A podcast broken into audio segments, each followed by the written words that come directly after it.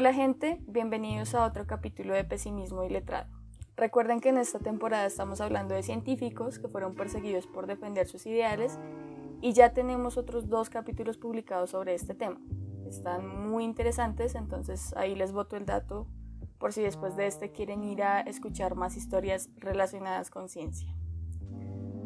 Hoy, para honrar la memoria de nuestro queridísimo Dieguito Maradona, yo por lo menos todavía no lo supero, no sé ustedes. Y... No, no, yo tampoco. Sigo de luto. No, yo tampoco. Dios, ídolo, crack, heroína, bazuco. Con perdón de las damas, que la chupen. Que la sigan chupando.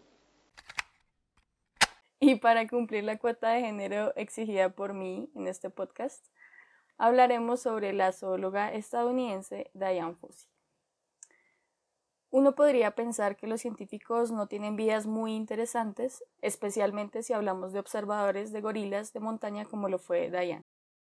Ellos deben pasar muchísimos años de sus vidas viviendo en las montañas africanas. Deben caminar horas en fríos y húmedos territorios atravesando espesas malezas y fango con el único objetivo de captar y estudiar el comportamiento de animales a los que seguramente no les gustan mucho los seres humanos. Y bueno, eh, tiene sentido que no les guste mucho nuestra presencia y sean reacios a nosotros.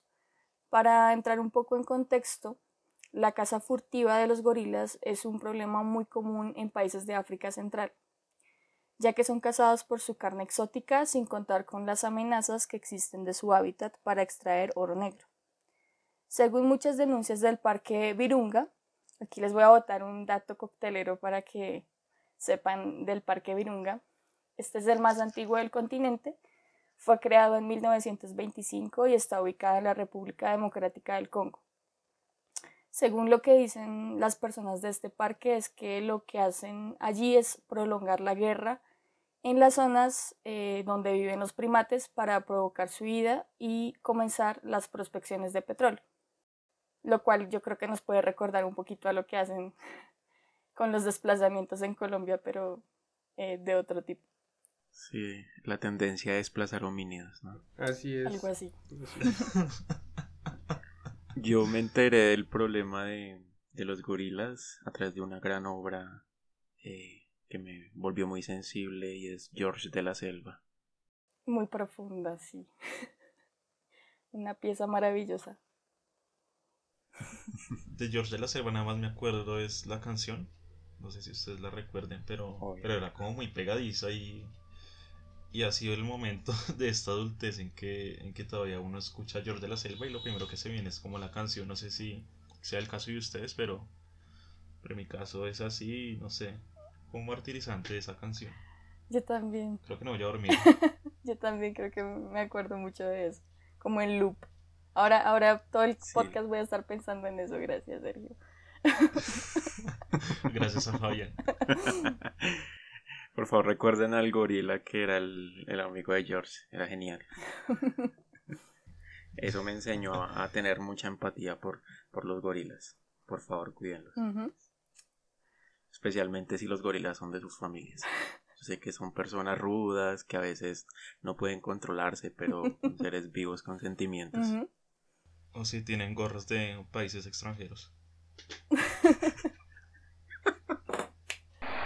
¡Váyanse al carajo cien veces! ¡Aquí estamos, los hijos de Bolívar! Bueno, eh, sucede que en estos países azotados por las guerras, se desencadenan epidemias, de esas a las que los gobiernos no les ponen mucho cuidado o no les importa mucho, como la pobreza. Ustedes ya creo que lo saben, es lo usual del tercer mundo. Yo pensé que ibas a decir SIDA. ¿Cómo? Yo pensaba que ibas a decir SIDA y me sorprendiste. Ok. yo, yo pues pienso que la pobreza es lo que más azota a Latinoamérica, pero pues sí, el SIDA supongo que también. No, lo, lo, lo, tomé fue porque estábamos hablando de África y, y esa fue las epidemias que... En, en África azota la, la, aparte del SIDA, el ébola, eh, los extremistas islámicos. Sí, creo que... Y las colonias británicas. Y las colonias belgas. Creo que creo que se van a dar cuenta un poquito que, es, que este capítulo nos va a subir un poquito la moral. No, no sé si eso sea bueno, pero creo que nos la puede subir un poquito. ¿Estaremos agradecidos de vivir en Colombia? Sí, yo creo que sí, un poquito. Dios mío, al fin, una razón para vivir acá. Viva mi país. y que viva el doctor Uribe. ¡Joda! ¡Viva la tierra paramilitar! ¡En los paracos! Mm, bueno, entonces en este cóctel para la desgracia, que son multinacionales sin escrúpulos asaltando territorios por el afán de poder y dinero, más la pobreza de sus habitantes, desencadena lo que siempre nos termina pasando, y es que la naturaleza paga los platos rotos, en este caso, pues los gorilas. Entonces, en este contexto convulso entra nuestra protagonista Diane Fossey. Ella nació en San Francisco, California, en 1932, es de padres divorciados y era una excelente estudiante eh, desde temprana edad se mostraba interesada por los animales. A los seis años comenzó a recibir clases para aprender a montar a caballo y ya en la escuela secundaria era parte del equipo de equitación. Entonces, pues ahí pues, pues podemos ver que era una chica adinerada por como su educación. Era la princesa del pony. Algo así. Sí, a mí me da gracia que las familias disfuncionales en Estados Unidos son como como finales. Como digo, voy a corregir de nuevo la anotación para que postproducción no la ponga. ¿Qué le pasa, mi negro? No. que las familias en que se me hace curioso que las familias disfuncionales en Estados Unidos sean como felices a la final, mi boletilla. Y en Colombia como que la hija de una familia disfuncional de, divorciados termine, no sé, estudiando en el SENA alguna carrera para para ser secretaria, no sé. Entonces ya hay un contraste muy grande entre lo que viene siendo Estados Unidos y, Latinoamérica acá. Sí, aquí, aquí en Estados Unidos, bueno, en esta historia la pueden a, estudiar, pues la, la meten a, una cosa de equitación para que se distraiga, algo así. En otros países las, los hijos de familias disfuncionales se van para ISIS y en Colombia o en Latinoamérica se llenan de hijos. Curioso. Sí. Pero la historia de Diane es bastante curiosa, porque no se trata de alguien que haya tenido muy claro a lo que quería dedicarse desde un principio. Ella siempre sintió mucho amor por los animales y las circunstancias la fueron llevando a eso, pero nunca fue como que ella haya dicho desde el inicio que quería estudiar algo relacionado con los animales. Después de graduarse, se inscribió en la universidad para estudiar negocios esto lo hizo siguiendo el consejo de su padrastro, quien era un hombre rico en esa área. Un año después se fue a trabajar a un rancho en Montana. En el rancho, pues volvió a ver como ese amor hacia los animales y el apego fue aún mayor. Pero ella se vio obligada a irse cuando contrajo varicela. Entonces, un poquito de malas, pero ahí va la muchacha. Aún así, la experiencia la motivó a regresar esta vez como estudiante de preveterinaria en la Universidad de California. Sin embargo, encontró algunos de los cursos de química y física bastante desafiantes, por lo que otra vez cambió su título, esta vez para terapia ocupacional, en el San Jose State College, de donde se graduó en 1954. Para ese entonces tenía 22 años. Es como esa gente que fracasa en ingeniería y termina haciendo trabajo social, ¿no? Como yo. Como yo. yo, yo, ya, yo ya me siento identificada con Diana y con esa incertidumbre de qué hacer con su vida. Yo, yo siempre he estado así y todavía lo estoy. Es, es bien bacana esta historia porque derrumba un poquito este mito de los científicos como súper inteligentes, ultra preparados, que ellos sabían desde el inicio qué querían hacer o de repente tenían muchas facilidades para estas áreas como física, química, matemática, todo esto. Ella... Tienes toda la razón, sí. Y también esa idea de la, de la predestinación, ¿no? De que solo la gente que logra algo en su vida es porque desde muy pequeño tenía muy claro qué hacer.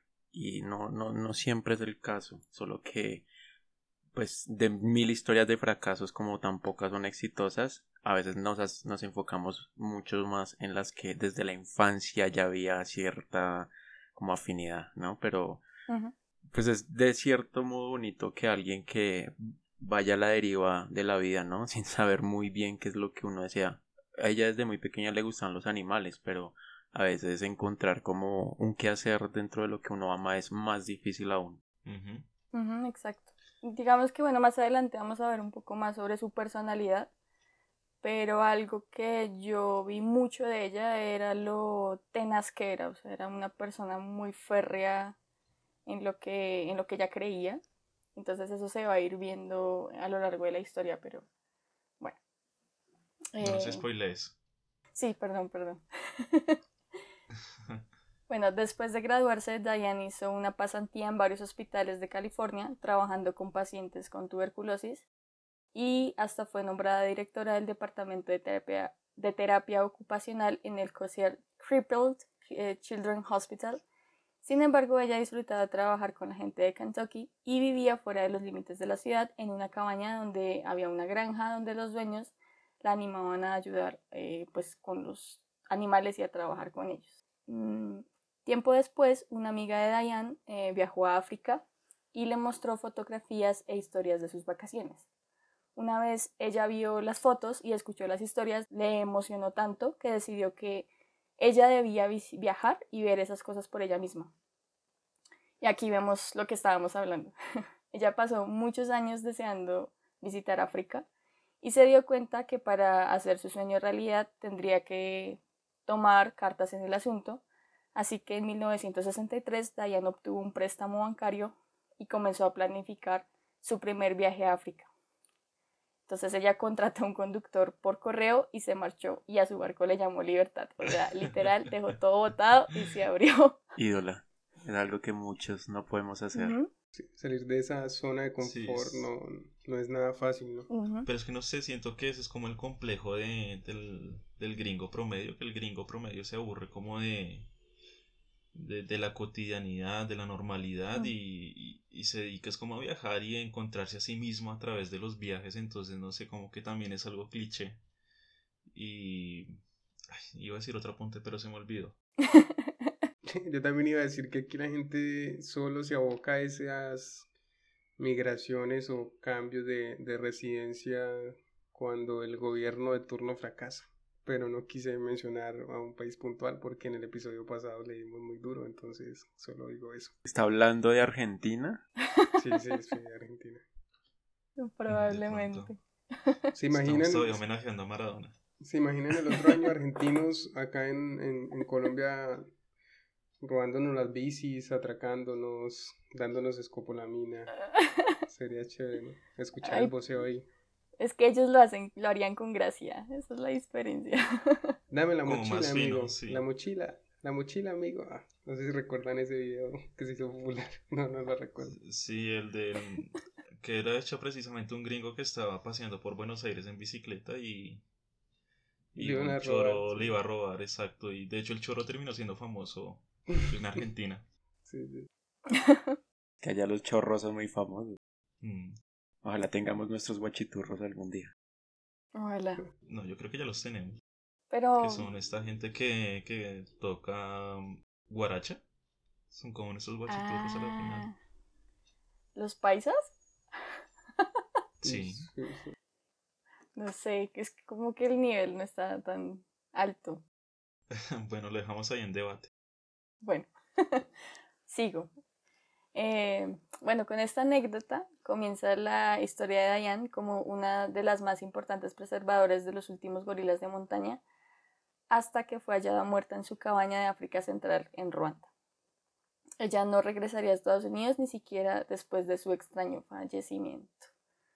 Es como que cambiamos un tema, el tema un poco abruptamente, pero eh, pues sí, ella eh, la encontraron muerta en su cabaña. En diciembre de 1985, los investigadores y trabajadores del Centro de Investigación Carizoque, creado en 1967 en el Parque Nacional de los Volcanes de Ruanda, se estremeció con la noticia de la muerte de su propia fundadora. El primero en conocer la noticia fue el entonces estudiante y asistente de la investigadora Gwen Maguire. En el documental Muerte en la Niebla, él cuenta la escena que se encontró en su habitación cuando le avisaron de su muerte. Entonces voy a citar textualmente lo que él dijo. Había mesas en el suelo, papeles por todas partes, había sangre en su rostro y en su cabello, y había sangre en el tapete donde yacía su cabeza. Quedé en shock. Por un momento no hay emociones, te paralizas del todo. Pero veremos más adelante lo que pasa con su muerte. Esto parece una muerte como hecha por estos gorilas que tienen gorras de otro país, ¿no? ¿Tú crees? Mm, yo creo que sí. Nosotros acá en Colombia hemos tenido como muchas noticias parecidas a eso. Como ese tipo de crimen de... bueno, de, Portada, de portada del espacio. del que hubo. Ah, sí, verdad. Ahora es el que hubo, sí. Parece un cuento de Edgar Allan Poe, ¿no? Donde encontramos un muerto, no tenemos sospechosos y al final resultará siendo el gorila. Lo averiguaremos. Mm, bueno, Diane dedicó los últimos 18 años de su vida para proteger a los gorilas de montaña de la extinción. Los ruandeses la llamaban la mujer que vive en la selva, y según varios investigadores, ella cambió la forma en la que interactúan los seres humanos con estos animales. Ella se convirtió en una especie de pionera, por así decirlo, porque lo que sucedía es que antes de ella nadie había hecho investigaciones tan largas de estos animales. Nunca nadie había, los había observado tanto. Para poder completar sus diarios, ella tenía que tratar de estar lo más cerca posible de estos ejemplares. Todo esto para iniciar un proceso que los observadores llaman habituación. Y según sus diarios tenía que pasar meses, pues incluso años, como lo pueden ver, persiguiendo estos grupos de gorilas para poder acercarse al menos 20 metros. Y poco a poco ella iba ganando su confianza. Era un trabajo muy duro. La verdad, sí. Sí, la, la, la, la mejor investigadora anterior a Diane yo creo que era Jane, la esposa de Tarzan. Fue el primer gran precedente. De pronto sí. Yo iba a decir que, que Ruanda es como un país bastante triste, ¿no? O sea, pasan muchas tragedias. Eh, podemos catalogar, no sé si ustedes recuerdan este tema del genocidio. No sé si tal vez sea contemporáneo al, a la época de, de Dadian y, y tal vez pueda haber influido. No sé si tal vez estoy spoileando, pero, pero creo que, que si, si estos eventos fueron contemporáneos, tal vez todo esto como puede estar encaminado para eso, ¿no? Eh, bueno, el genocidio sí fue hasta los noventas, más o menos en el 94, en el mes de abril se desarrolló, pero como ese genocidio se, se dio como por un creciente odio por causas históricas entre dos etnias, eh, asusado también por el pasado colonialista, porque los belgas en África eran unos hijueputas, unos triple hijueputas, así no, no hay otra forma de decirlo. ¿Pero cómo dijo? ¡No puede ser! ¿Qué es esa expresión? Entonces yo creo que durante todo el siglo XX se estuvo como cocinando ese, como ese odio que llevó al genocidio. Mm. Mm, para responder tu pregunta, eh, sí, Ruanda. Por eso les dije al inicio que de pronto nos íbamos a sentir un poquito bien como colombianos con este capítulo. No, no tanto, porque es que en Ruanda pasó un genocidio que dejó pues bastantes muertes, pero acá también tenemos las masacres eh, emblemáticas como la masacre del Salado y, vainas así, las, y nuestras insignias e históricas tomas guerrilleras. No, no estamos tan lejos de ser Ruanda. Eh, se me olvida que, que, estoy hablando con pesimistas, entonces, sí, bueno, sí, Colombia es un país igual que triste que Ruanda. Entonces, para... Yo diría que la mayor diferencia es que en Colombia las muertes son dilatadas a lo largo de las décadas, en cambio en Ruanda fue una racha de muertes en, en 100 días. Entonces, como que el, rango de tiempo es lo que los distingue, pero la cantidad es bastante Exacto. Y además que en Ruanda capturaron al, al genocida, al que, al que organizó como todo este tema que fue Felicien Cabuga, si mal no recuerdo, eso lo vi en Netflix. Esto no es porque lo haya investigado, sino porque lo vi en Netflix. Igual es complicado porque como, como los nazis armaron un proceso de desmovilización todo chimbo con, con unos genocidas contemporáneos y que esa gente estaba relajada y que haga la risa. Mm. Yo, yo creo que es complicado porque en un genocidio donde matan a un millón de personas, eso no lo hacen tres personas en una cúpula, eso eran vecinos sapeando vecinos buscándolos para matarlos. Entonces, ¿cómo se va a meter a la mitad del país a la cárcel? Es imposible. Bueno, si quieren, al final del capítulo, como que tomamos, o sea, hacemos la conclusión de cuál país estaba peor, por lo menos en esa época. Sí, de acuerdo. No le haremos la plaza, Nicole. Yo creo que ya, ya, ya tenemos indicios cuál país está peor. Pues no sé, no lo sé. Vamos a ver, vamos a ver qué tal. Dale, Nico, continúa. Bueno, la forma en la que Diane operaba era tratando de despertar la curiosidad de los animales. Por ejemplo, cuando estaba cerca, ella hacía cosas a propósito como ser torpe o dejaba caer cosas eh, de forma como aleatoria eh, o incluso ella caminaba en cuatro patas y los imitaba. Entonces de esa forma ella encontró eh, que llamaba su atención y era sumisa, entonces los gorilas la observaban. Al inicio, Diane, como pues ya pudimos saber por su pasado, no tenía entrenamiento formal, pero después sí recibió el grado de doctora en zoología por la Universidad de Cambridge. Entonces al inicio, la forma en la que ella operaba era bastante intuitiva. Sobre sus procesos de exploración y acercamiento a los gorilas, hay documentación en video, ya que National Geographic estaba haciendo varios documentales al respecto, incluso de Jane Goodall eh, con los chimpancés en Tanzania. Eso, eso más o menos estaba pasando al tiempo, como para que se hagan una idea, porque creo que ella sí es más conocida, ¿no? Jane. Bastante. Jane, pues todavía está viva, entonces, por otra razón, es que es más conocida. ¿Es la de los Simpsons? Yo no sé, yo no sé si es por ella que hacen ese capítulo, pero pareciera, ¿no? Es una especie de parodia, solo que pues no, no, ella no tenía una mina de diamantes donde explotaba a los chimpancés, ¿no? Sí, pero creo que... Pero sí, sí, ese capítulo está chévere ahí. Para que lo miren. Pero no, no sabía si era por ella específicamente porque mm, al lado de Jane y de Diane hubo otra tercera eh, chica que, que también era observadora de, de, de, de chimpancés y gorilas que no, pues no es tan famosa como ellas dos, pero, pero también estaba ahí.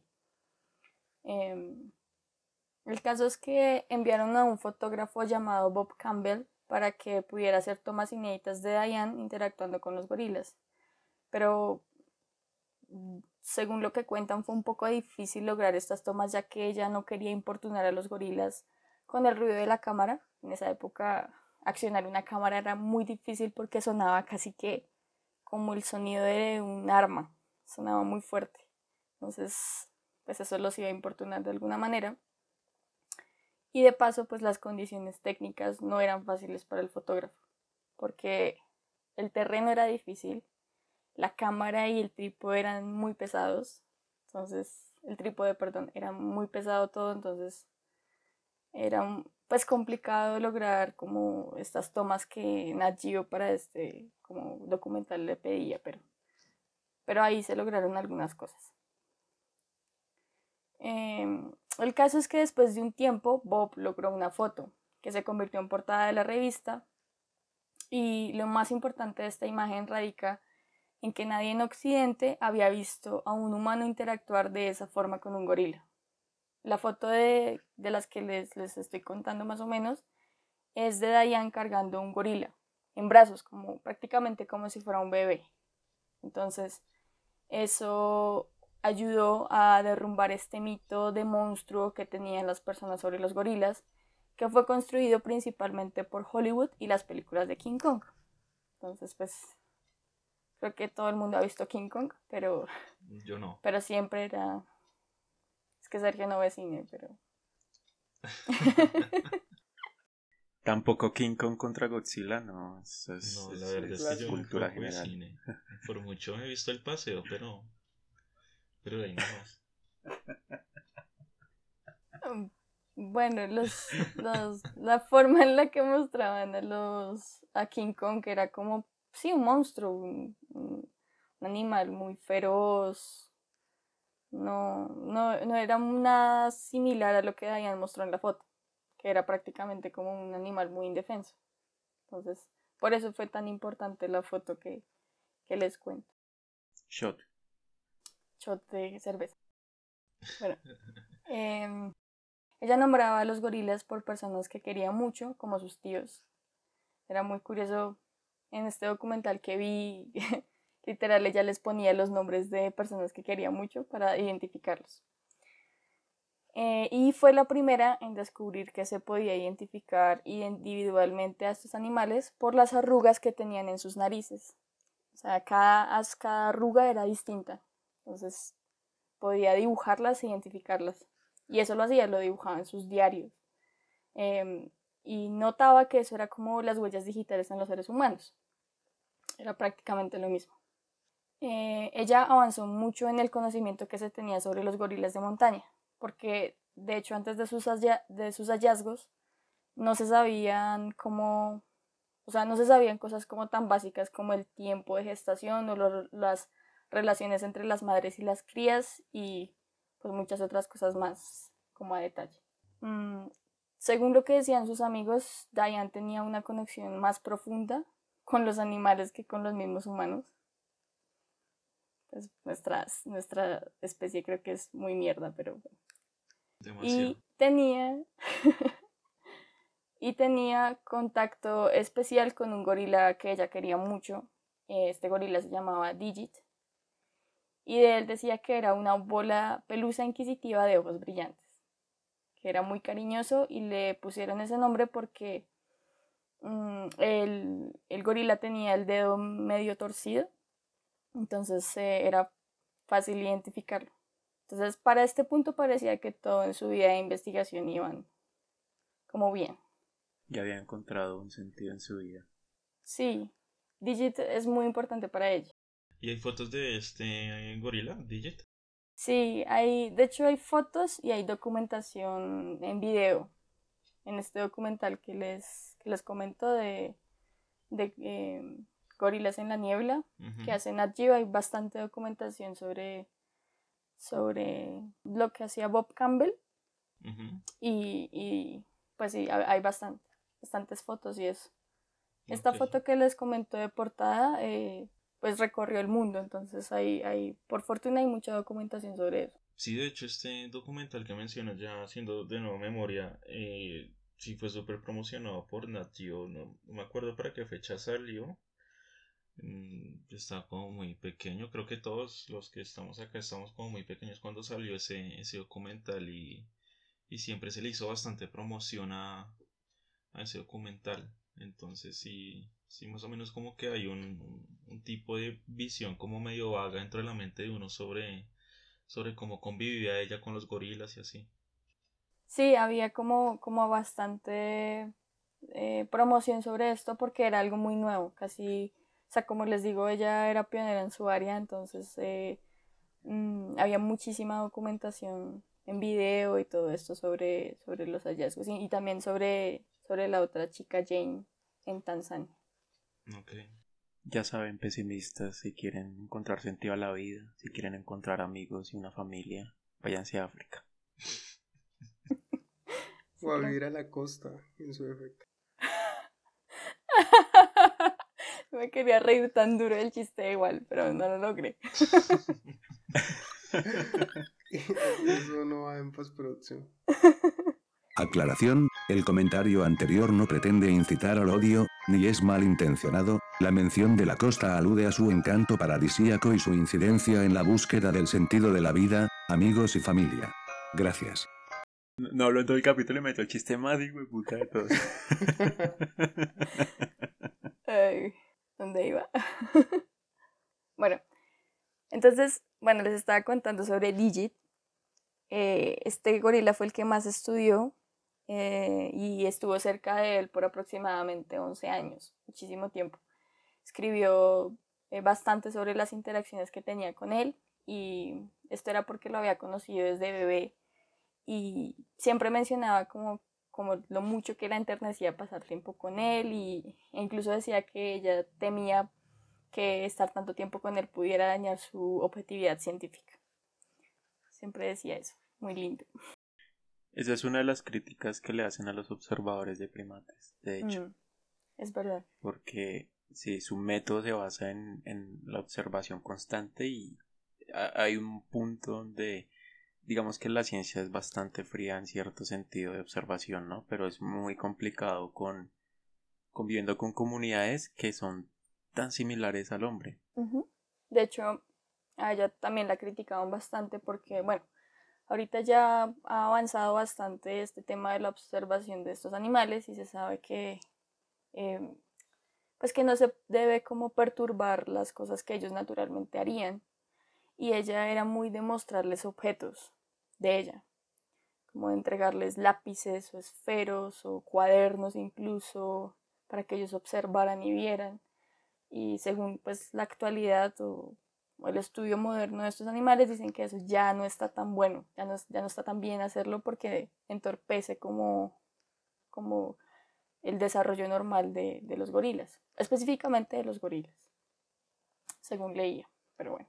Em, sin embargo, eh, sus investigaciones no se limitaban solamente a la observación de estos ejemplares, sino que además su actitud era muy vigilante y desafiante con los cazadores ilegales que rondaban el parque. Ella identificaba trampas y a menudo usaba los mitos de los lugareños para, asustarlos. Usaba una máscara de Halloween y corría de forma extraña para poder crearse una imagen de bruja y que le tuvieran miedo. Además de esto, según los rumores, ella usaba métodos aún más extremos. Cuando capturaba a los cazadores, los amarraba en su cabaña y usaba ortiga en sus cuerpos. Les ponía agujas debajo de las uñas de los pies y manos e incluso los embadurnaba con polvo de, con popo de gorila, siempre usando su máscara. Entonces... Esa técnica lo usan acá en el centro con los carros, les tiran el popo a los, a los que tengan la ventana abierta y es bastante efectiva. Entonces Diane es toda una precursora espantando gente civilizada. Y que tenía ya métodos como la Gestapo. Parecían el DAS, el DAS y la SIGIN de acá, pero ya, no, para sacar información, sino como para marcar territorio delimitar. Pero es curioso porque ella, ella se, como tú dices, se, se basa mucho como en, en, esa creencia mítica que tenían estas, estos grupos étnicos, ¿no? Entonces, por ahí les, ellos le dan más veracidad a esa situación si, no sé, si de pronto yo hubiese decidido confrontar de forma habitual como lo hace Occidente, ¿no? Pero si se mete con, con, esa creencia, pues mucho más efectivo. Sí, creo que ella, creo que ella sabía muy bien que no había mucha forma de, hacerlo de, forma racional. O sea, que, que ella no iba a conseguir nada hablándoles y que pues obviamente eran métodos demasiado pues extremos, ¿no? ya prácticamente era una forma de tortura. Eh, y ella en sus diarios escribe, ella tiene muchísimos diarios, escribe muchísimo y ella dice como que, que la verdad es que ella no encuentra otra forma de poder cuidar a los gorilas. Ella tiene que encontrar métodos extremos para poder hacerlo y por eso hacía estas cosas. Entonces... Y es raro que un gringo al fin no utilice armas sino métodos de, de tortura, ¿no? Porque pues gringo que se respete utiliza un fierro para para espantar a, quien, con quien se sienta amenazado. Pues también los usaba. Ah, bueno. Ellos también utilizan la democracia, no se les olvide. la, más, la más importante de todas. Mm, bueno, pues obviamente por esto ella tenía una pelea con los cazadores bastante fuerte y la detestaban por todo lo que hacía. Por eso cuando en 1972 encontraron el cuerpo de su querido gorila Digit muerto y mutilado en la selva, en la selva lo atribuyeron a una amenaza personal y directa en contra de la científica. Eso obviamente la marcó a ella y a Karisoki y empezó a usar un revólver y lo tenía siempre junto a su almohada. Ella afirmaba en sus diarios que los llevaba que lo llevaba a todas partes y que estaría dispuesta a usarlo, pues no les temía. Desde antes estaba habituada a las armas, ya que los guardias del parque las llevaban siempre, aunque a los universitarios del lugar no les gustaban mucho. Entonces, pues sí usaba armas, Sergio, al final. Mm, sí, ya el ADN gringo ahí salió a relucir. Esto se volvió una, historia. Pregunta qué pena, Fabio, la interrumpo. Me, dio curiosidad, ¿existen la... o sea, está en internet de libre uso la, las cartas de ella y o el diario de ella? Mm, el, el las cosas que ella saca en su diario las usan mucho en este documental que les comenté de National Geographic. Están ahí bastante, eh, o sea, las usan bastante para como contar eh, cosas sobre ella. Entonces, no sé si están escritos, pero están muchas, aquí nombro algunas cosas, pero hay muchísimas más cosas que ella escribe en, en este documental. Entonces, Pero me refiero a que el, el, diario está pues publicado en internet, o sea, es de fácil acceso en internet. No, me parece que no está, me parece que no está publicado. Ah, ok. Ok. Entonces, pues sí, ella era una mujer demasiado temeraria, como que tenía este propósito y lo, pues lo cumplía o sea, trataba como de cumplirlo hasta donde más pues pudiera. Todo empieza con una amante de los animales con muchos sueños y mm. va degenerando en una historia de rencillas personales, asesinatos selectivos, mutilaciones. Muy latino, muy latino. Sí, muy latino. Esto fácilmente puede ser una novela de Mario Mendoza. sí, sí. Eh, sí, la muerte de Digits fue muy fuerte. O sea, como que pues es, es, prácticamente decían que era como si hubiesen matado a un amigo, porque pues por todos los años que duraron observándolo en Karisoke. Pero bueno, volviendo a la escena del crimen que describen los investigadores del centro de Karisoke donde encontraron a Diane, ella tenía seis heridas de machete en su cara y decían que era muy escalofriante entrar a la cabaña, eh, pero como sabemos ella ya sabía que la atacarían o que le intentarían hacer daño debido a la cantidad de enemigos que tenía y por supuesto los cazadores ilegales, ilegales eran los sospechosos principales. Según la escena parecía que no se trataba de un robo o algo de esa naturaleza por el tipo de heridas que tenía y porque no se llevaron nada de valor.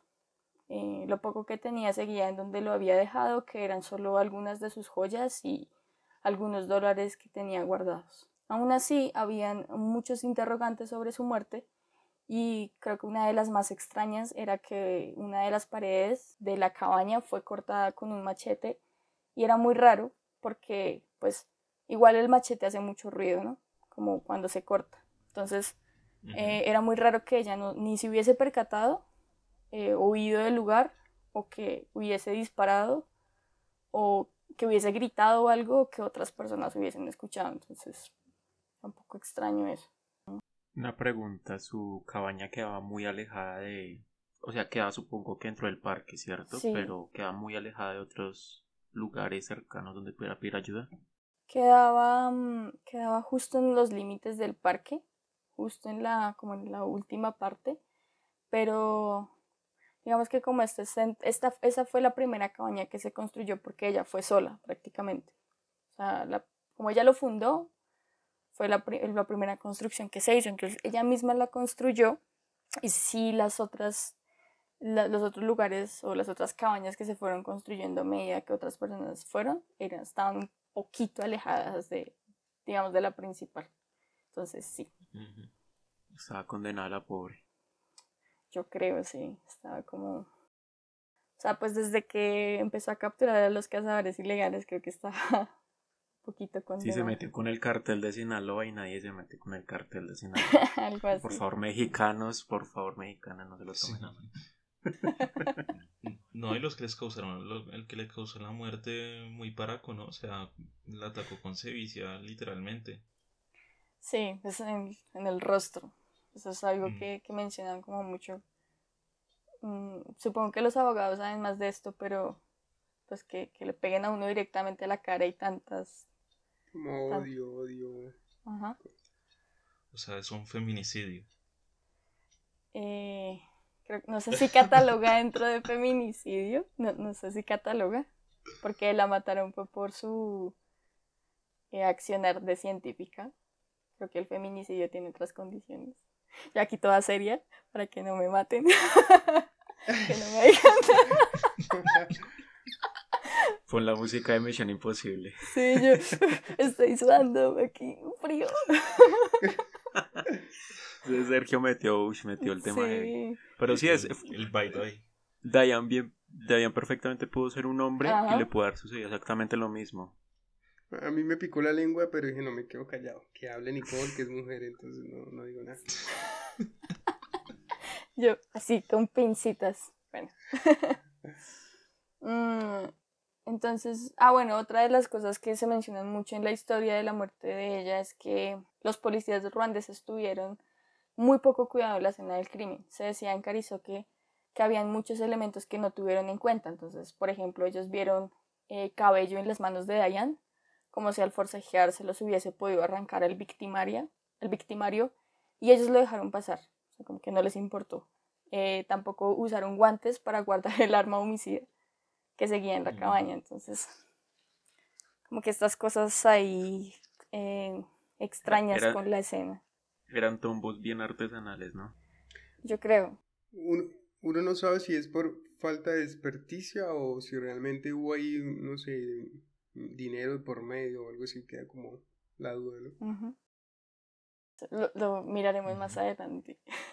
es como CCI esto. Em, entonces, ah bueno, además los eh, empleados encontraron huellas descalzas en el barro cerca de la cabaña y las señalaron como que las les pusieron como unos palitos ahí para que pudieran para que los policías pudieran tomar fotos pero tampoco tampoco tomaron fotos ni les importó nada o sea como que lo dejaron también pasar. CSI Ruanda suena el intro de de Horacio con sus gafas Horacio lo, que me hace gracia de la introducción de, de CSI Ruanda no sé si se acuerdan de la conversación que tuvimos hace poquito de, del cine africano, que era como todo, todo burdo. Sí. Entonces me imagino como, como algo así. pues sí, igual es que las condiciones del país no dan del todo para... Y, sí, es que... Y pues también está la propia intención de la policía, ¿no? Sí.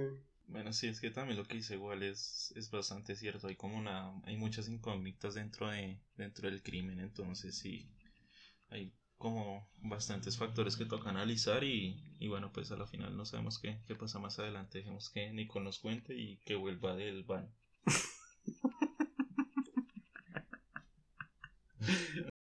Los saludo una vez más desde la Casa de Nariño, la casa de todos los colombianos, y vamos a darle inicio a nuestro espacio de prevención y acción. Volviendo con la historia, los eh, trabajadores e investigadores de Carizoki tenían sus propias opiniones sobre la escena. A algunos les parecía muy extraño que los cazadores o traficantes no se hubiesen llevado nada de valor, ya que estando en el lugar habrían podido matar dos pájaros de un solo tiro. Qué chiste tan malo. Y, y, que era, y que era muy extraño que pues hubiesen abierto un hueco en la pared, o sea, ¿para qué? que por cierto era muy pequeño, era como de uno por uno. Ahí. O sea, ¿para qué abrieron eso? De pronto tenía una huaca ahí en la pared. De pronto la, esta connotación de bruja aún pesaba, ¿no? Y la idea de que pues hacer bruja era algo malo y, y los objetos que estaban relacionados a ella pues se contagiaban un poco de esa condición de bruja, ¿no? Y estaban contaminados. Tal vez por eso no se lo llevaron. Pues mm. digo yo esa explicación, pero no sé si, si, si tenga fines bueno, si se ha acertado algo. Pues aquí surgieron, otra, aquí surgieron otras hipótesis y, y una de ellas es que todo era escenificado, que probablemente la mataron en otro lugar y la llevaron a su cabaña para hacer pensar que fue ahí. Entonces todo era como muy turbio, muy extraño en toda la cuestión. Eh, incluso varios de ellos dijeron que por, posiblemente fue pagado por alguien más y que probablemente los policías ruandeses eran sospechosos por el poco interés en el caso. Em, Como raro. Sí, pues muy colombiana la cuestión. Puede pasar acá con los policías que compran eso. Pero pueden hacer sus hipótesis ustedes en casa a ver qué piensan. Em, el caso es que tres semanas después de la muerte de Diane, la embajada estadounidense le pidió a Ian Bradmont, que era un investigador también de Karisoki que fuera a la cabaña de la científica para revisar sus cosas y poderlas llevar.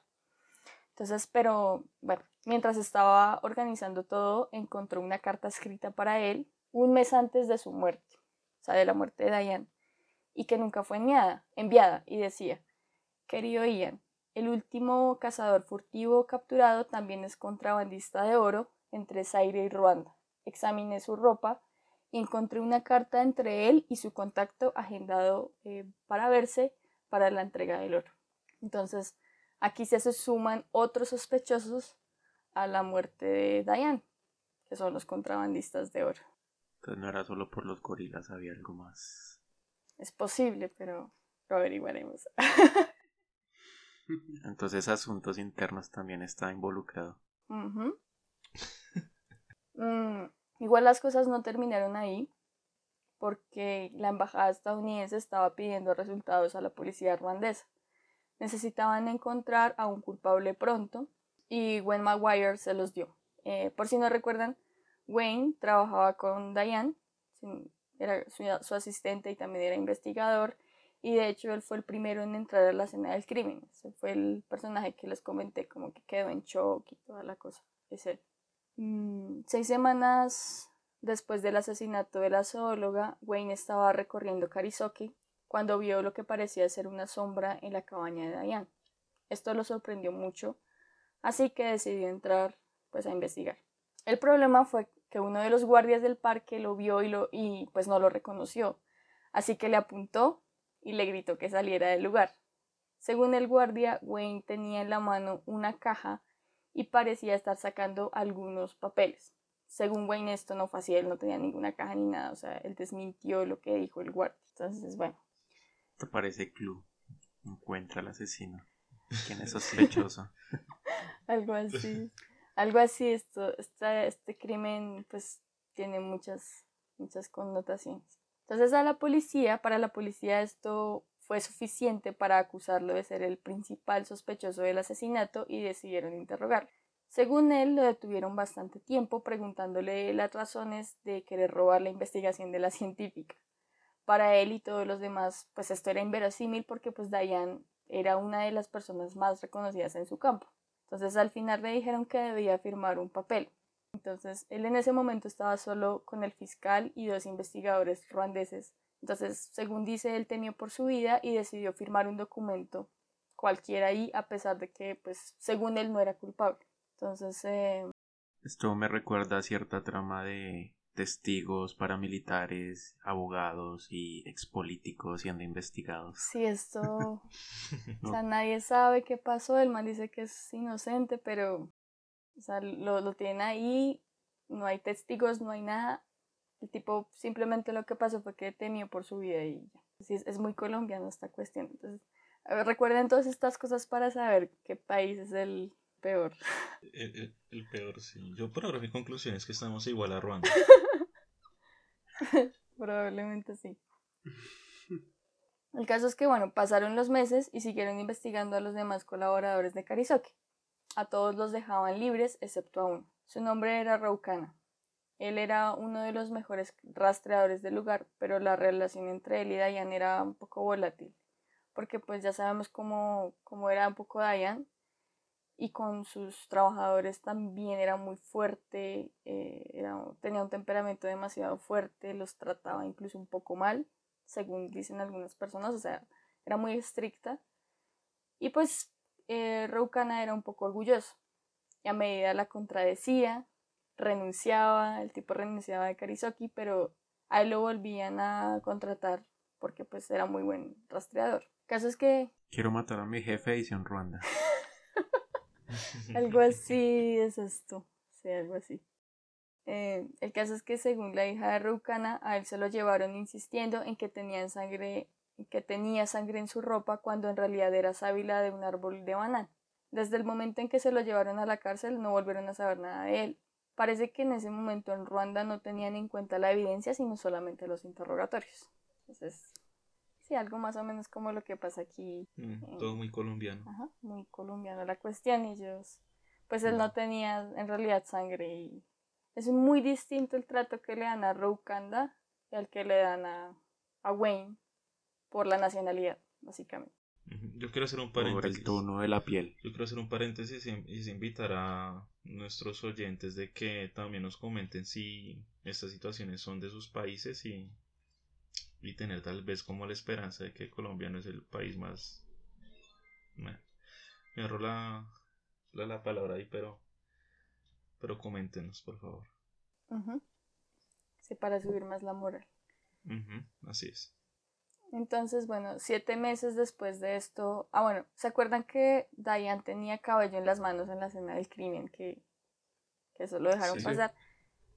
La embajada estadounidense había conseguido guardar las muestras haciendo dos paquetes. uno de los paquetes de los que quedaron ellos los usó el FBI para como ir a hacer sus investigaciones y el otro lo solicitó la policía ruandesa y lo envió a un laboratorio en París. Yo no sé qué pasó muy bien con el tema del FBI, pero la, la entonces embajadora de Estados Unidos en Ruanda dice más o menos que que no pasó nada, o sea que el FBI por alguna razón pues no sacó las pues las muestras o no se supo de quién era ese cabello, eh, pero las autoridades ruandesas sí recibieron los resultados de las pruebas forenses y ellos determinaron que era de una persona caucásica y que no era de la misma Diane, eso fue lo único que determinaron, pero no cotejaron el cabello con el de Wayne y simplemente a él lo acusaron de homicidio, de una. Dijeron caucásico, mm. Wayne, el principal sospechoso. Claro, porque todos los blancos son iguales. Algo así. eso, fue más o menos lo que determinaron y ya, ya, ya, ella fue. Entonces, pues, pero ahí no termina todo. Esto, esta novela sigue más. Entonces, no solamente dijeron eso, sino que además dijeron que Wayne y Roukana habían conspirado juntos para planear el asesinato. Pues esa fue la hipótesis que sacó la policía ruandesa, pero nadie encarizó que ni siquiera en la propia embajada creían esto, porque resulta que ni Wayne ni Roukana hablaban el mismo idioma, o sea, hablaban idiomas distintos y además tenían muy poco contacto dentro del, parque, entonces, pues, pues nadie se creyó eso, pero eso fue lo que dijeron. Había una mano negra ahí intentando ocultar cosas mandando al primer culpable aparente a la cárcel, desaparecerlo de las cárceles y que no preguntaran. Desaparecer testigos, oiga, el presidente Uribe aprendió muy bien de África. Pensar que aquí estamos así en el 2020. Esto parece un, caso ahí culminar, es una vaina toda rara, no sé. sí.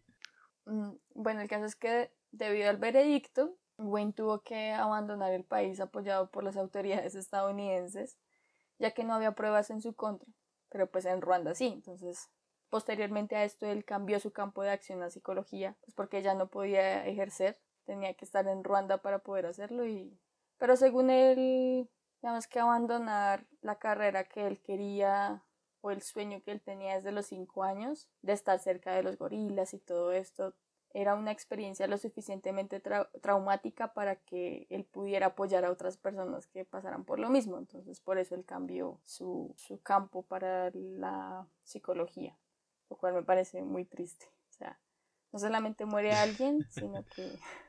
Nace un pesimista. Algo así, pero... Pues no sé, imagínate cambiar todo. O sea, no solamente muere la, como la persona a la que él tal vez admiraba más, porque pues estaba al lado de ella, sino que tras del hecho te culpan de eso y tras del hecho tienes que cambiar toda tu vida a partir de eso. Sí, terrible, es lo que le pasa a la gente que por X o Y motivo su trabajo involucra estar cerca a, a todas estas redes de economías ilegales, ¿no? Que a ellos no les importa, lo único que importa es la plata, la plata. o sea que en Ruanda la... O sea, como que no hay investigación, sino que simplemente el que es funado, eh, pues se va para la cárcel y, ya, así de sencillo, ¿no? Bueno, acá tenemos una enseñanza ya de que las funadas y las cancelaciones eh, no en muchos casos son, son ideales. Sí, Al menos así era en ese tiempo, ¿no? No sabemos cómo es ahora, pero bueno. tal cual. Sí, de hecho, de hecho creo que me, eh, por ahí vi alguna entrevista, algún abogado ruandés de la actualidad y dice que este caso pues da vergüenza, o sea, da mucha vergüenza para él como ruandés y para, y para la justicia ya.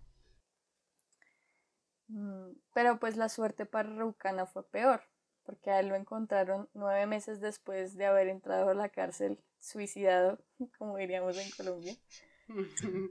Vaya. y supuestamente se había colgado en su celda. Como Jeffrey Epstein. Sí. Como los testigos de acá que se, que se mueren también solitos, se matan solitos. Sí. Sí, tal cual. De la nada, sí, el hombre. Si es que uno lo, lo, lo, lo agarran, lo meten en una cárcel y lo primero que no le dan ganas de Ajá. suicidarse. ¿no? De hecho, sí. es muy chistoso porque según la historia oficial, este acto mostraba que él era culpable, pues porque la culpa lo hizo cometer esta decisión, o sea, se sentía muy mal. Como el pobre Jeffrey. Epstein. sí. Y pues nadie creyó la historia en Karisoke, porque pues primero Roukana, según lo describían, era un tipo muy íntegro, muy férreo, muy, pues muy orgulloso, ¿no? Un tipo muy, muy serio. Y pues además tampoco tenía los medios para colgarse, o sea, en la celda no había nada que lo permitiera, que le permitiera colgarse. Ni una cosa ni la otra. Tal cual como Jeffrey Epstein. Ujú. Entonces, pues parecía que con Wayne fuera del país y Roukan ha muerto, las autoridades ruandesas estaban complacidas de que el caso se hubiese cerrado. Las últimas hipótesis de este caso sin resolver afirman que probablemente algún contrabandista de oro de una posición alta sabía que Dayan tenía conocimiento sobre pues, estas prácticas por lo de la carta y toda esta cosa y que esta información se podía saber en una película producida por Hollywood que, en la que, a la que Diane le, le vendió los derechos de su vida como más o menos un año antes de su muerte. Fue muy cerca. Eh, esta película se llama Gorilas en la nieve y de hecho existe en la niebla, perdón, y de hecho existe. eh, o sea, sí la alcanzaron a rodar y todo. Y está pro- protagonizada por Sigourney Weaver.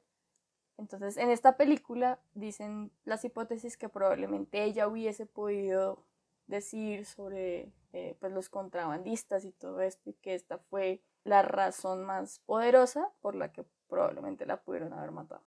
Yo no tenía una imagen muy clara, pues no tengo una imagen muy clara de cómo puede verse Diane físicamente, pero ahora me voy a imaginar a Ripley viendo gorilas.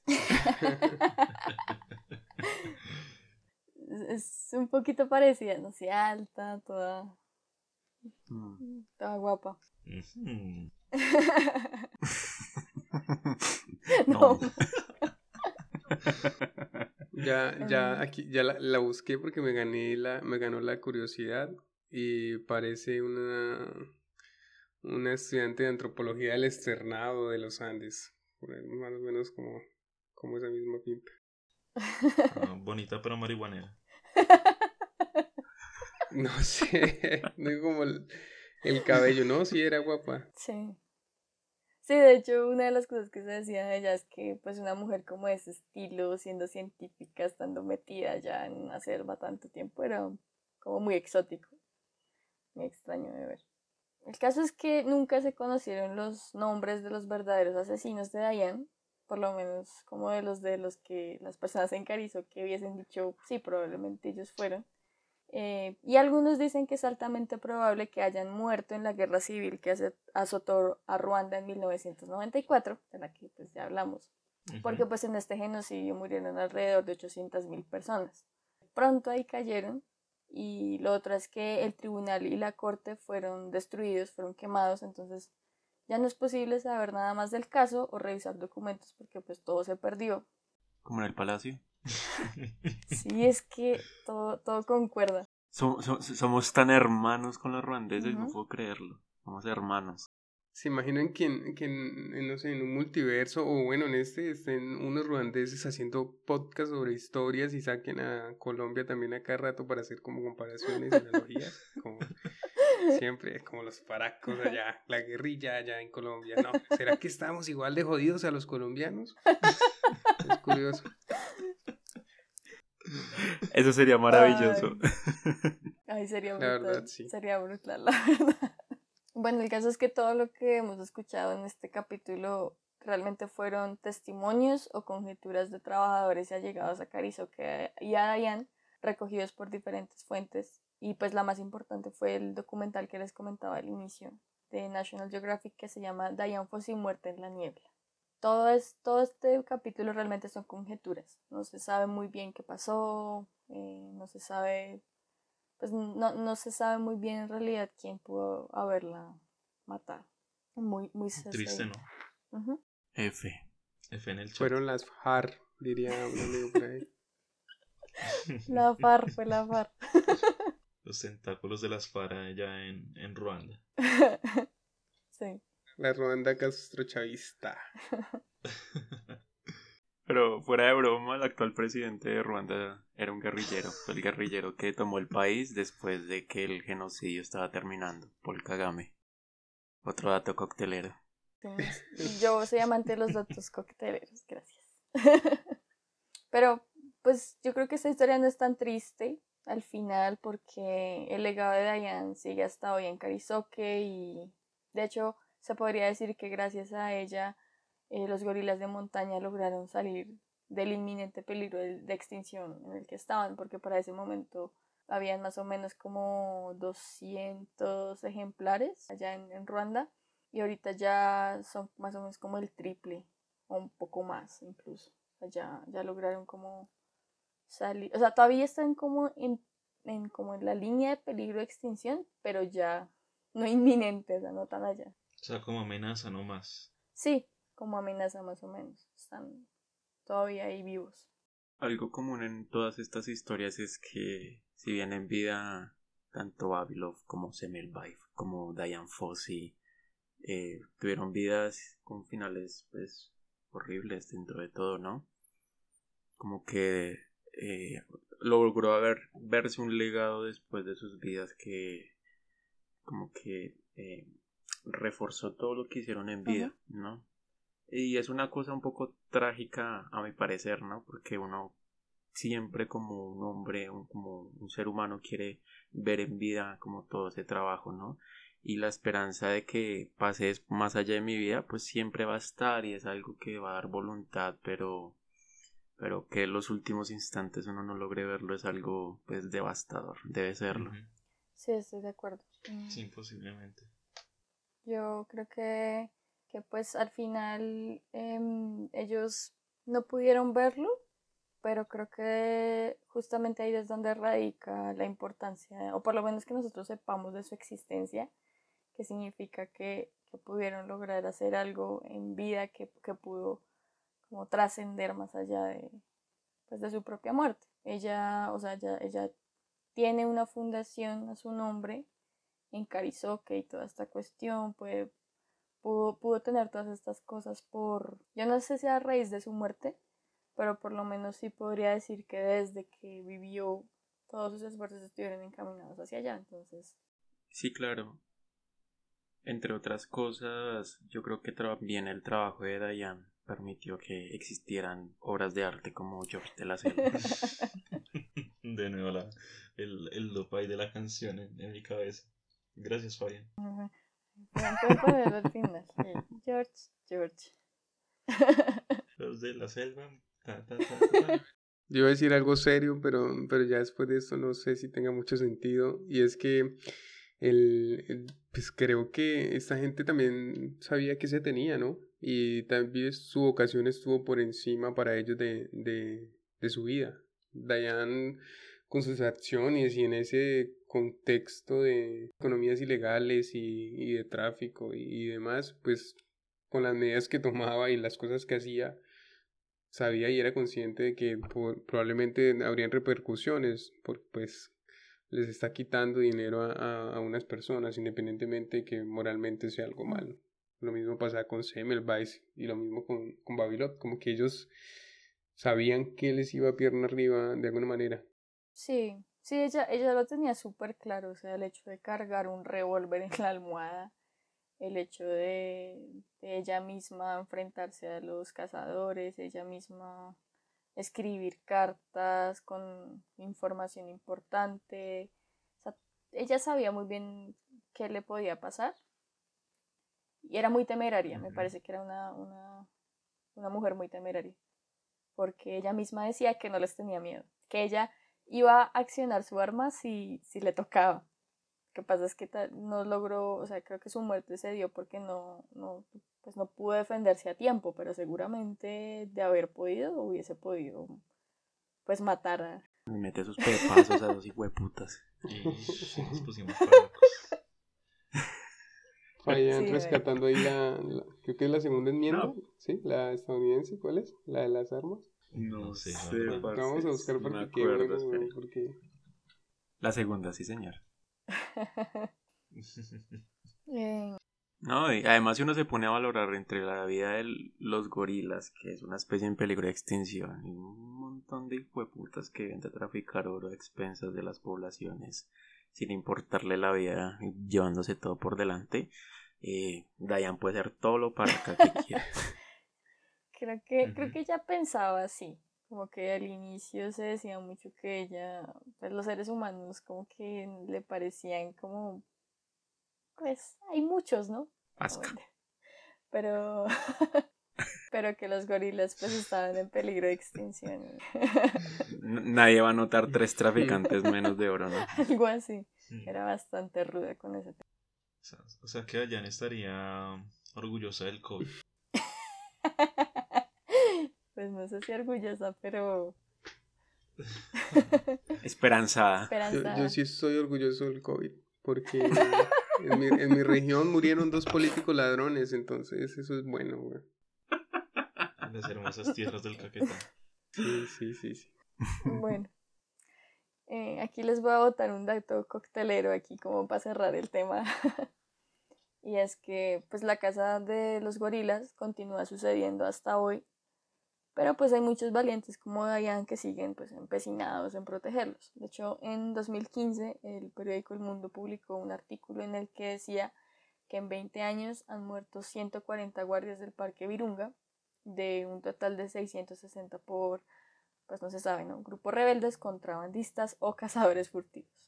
Entonces, hasta el propio director del parque, Emanuel de Merod, recibió cuatro disparos en el 2014. Una una cosa mm. que sigue aún hasta hoy. Terminamos con un dato también colombiano. Allá son guardias de bosque y acá son líderes sociales. No, de hecho somos como peor que Ruanda porque acá matan como 140 líderes sociales en 6 meses. y allá, ¿cuántos son 140 guardias en 20 mm. años? No, parce, somos peor que Ruanda. O, o sea, la gran conclusión de este, de este capítulo de podcast, somos peor que Ruanda. En cualquier periodo de la historia somos peor que cualquier país de África, es la conclusión. que esto sea una oportunidad para desmontar este mito de que vivir en Latinoamérica es el modo difícil y vivir en África es el modo muy difícil. Yo creo que nos damos bien de la mano eh, mm. en términos de comer mierda. Mm, yo, yo, tenía algo, algo pensado muy diferente. Yo pensé que este capítulo nos iba a dar moral. La verdad lo pensé, pero... ¿Tú crees que algo en este podcast va a terminar con, una enseñanza buena? Ah, aquí no hacemos esas cosas. Pues no, no creo que con una, enseñanza buena, pero sí pensaba que al menos con moral, al menos esto. Yo, yo he aprendido que las cosas pueden mejorar, pero solo después de que estés muerto. Bueno, eso sí. Amén. Estás condenado. Como Dieguito Maradona que murió y, Así. murió como un Este capítulo está dedicado a Dieguito Maradona, por supuesto. En una villa nació, fue deseo de Dios.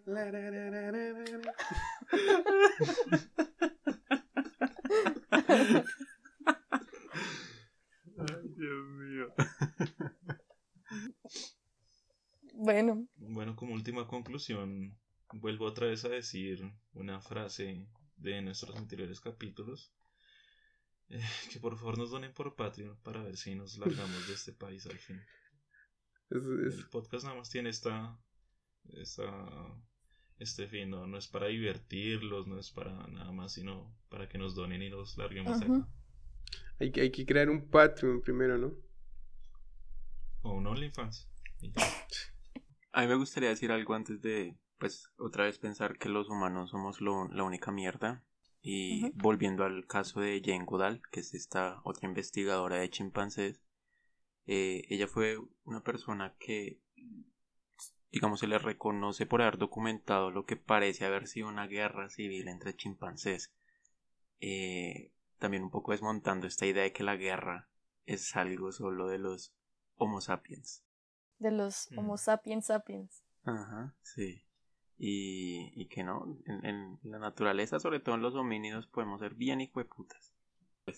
Los neandertales se, rompían, se llegaban a tropadas con, con otras especies de, de homínidos. Mm. Pues, con otras variantes de homínidos. Ellos de hecho acabaron, si no estoy mal, voy a, si, si estoy mal, no, eso no sale, pero si estoy bien si sale. Ellos acabaron con los homo habilis. Y nosotros sacamos con ellos, eso fue una cadena. Sí, una cadena de depresión. ¿Y a nosotros qué nos va a acabar? Los gorilas. Las FARC. nosotros, nosotros mismos y nuestra capacidad autodestructiva. Aquí muy.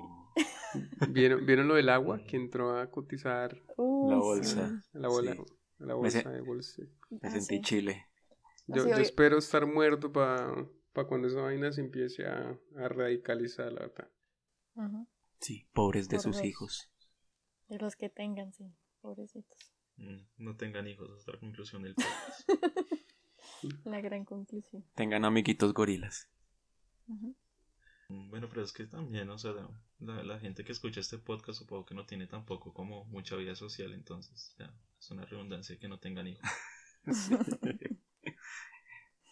y, y no es porque lo quieran, es porque no pueden, por autismo social. no, mentira, yo los quiero a todos los que nos escuchan. Solo, solo es un chiste, solo es un chiste. Eh, yo no quiero nada. ¿Van a mandar saludos? sí, no, oigan, no, esperen un segundito, no se tomen en serio nada de lo que digamos acá. Sí. sí, nosotros somos buenas personas fuera de este micrófono. Yo... Somos buenos colombianos.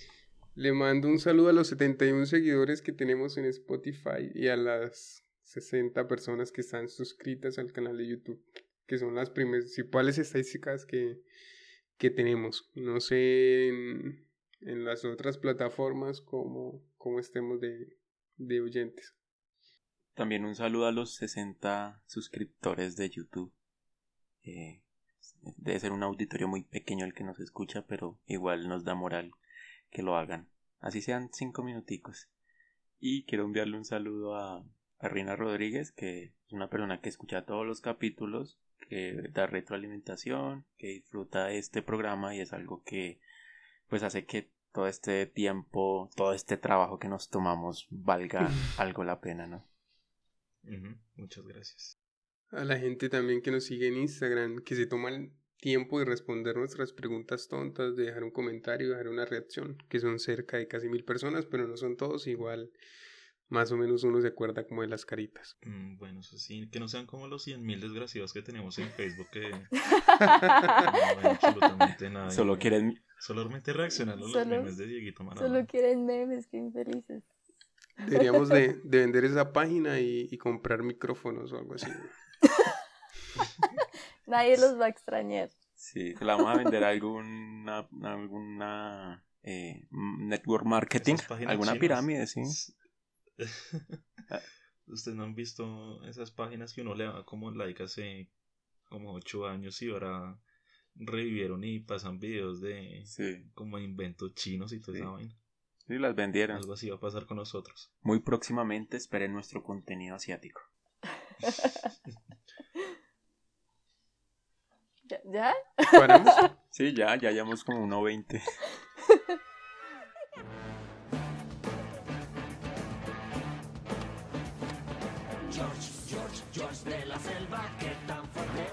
No olviden que también queremos conocer sus desdichas. Queremos leerlos. Pueden compartir sus experiencias anónimas al correo pesimismo gmail.com para darles vida en nuestro podcast. Queremos agradecer de manera muy especial a Unheard Music Concepts por la música de nuestro intro. Y por último, pueden escucharnos en todas las plataformas de podcast que hay, Spotify, podcast de Apple, Google Podcast, Tuning, en fin, en YouTube también. Y no olviden seguirnos en Facebook, Instagram y Twitter como Pesimismo Iletrado. Ah, y también si quieren unirse tenemos un grupo en Facebook llamado Pesimistas Iletrados. Sin más, Muchas gracias por escucharnos.